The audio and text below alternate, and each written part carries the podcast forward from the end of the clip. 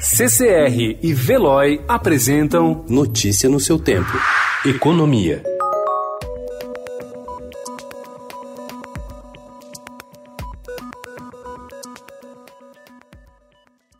O governo anunciou ontem uma nova rodada de saques do Fundo de Garantia do Tempo de Serviço, o FGTS. Desta vez, 60 milhões de trabalhadores terão direito a sacar R$ 1.045, um salário mínimo, entre 15 de junho e 31 de dezembro deste ano.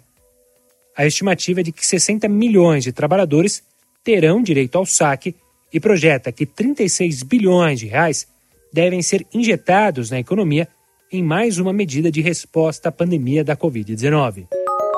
O projeto emergencial de socorro aos estados que está em discussão na Câmara dos Deputados autoriza os estados a aumentarem em 10% no estoque de suas dívidas, algo entre 55 bilhões e 65 bilhões de reais em novos empréstimos, além do volume de 565 bilhões de reais do fim do ano passado.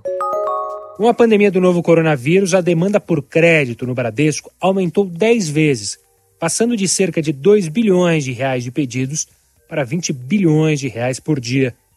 O presidente do banco, Otávio de Lazari, vê a economia encolhendo até 4% neste ano, pior até que a estimativa do próprio banco de queda de 1%, e diz que o impacto fiscal terá de ser resolvido a partir de 2021.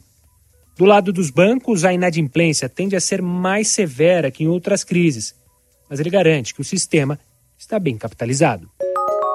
O governo federal publicou ontem uma medida provisória que dispensa empresas de turismo e cultura de fazer o reembolso imediato de serviços cancelados por causa da pandemia do novo coronavírus. Segundo a MP, em vez de devolver o dinheiro, a empresa poderá remarcar os serviços, as reservas ou os eventos cancelados, disponibilizar crédito para o uso ou abatimento na compra de outros serviços nas mesmas empresas ou firmar outro acordo com o consumidor. Notícia no seu tempo. Oferecimento CCR e Veloy.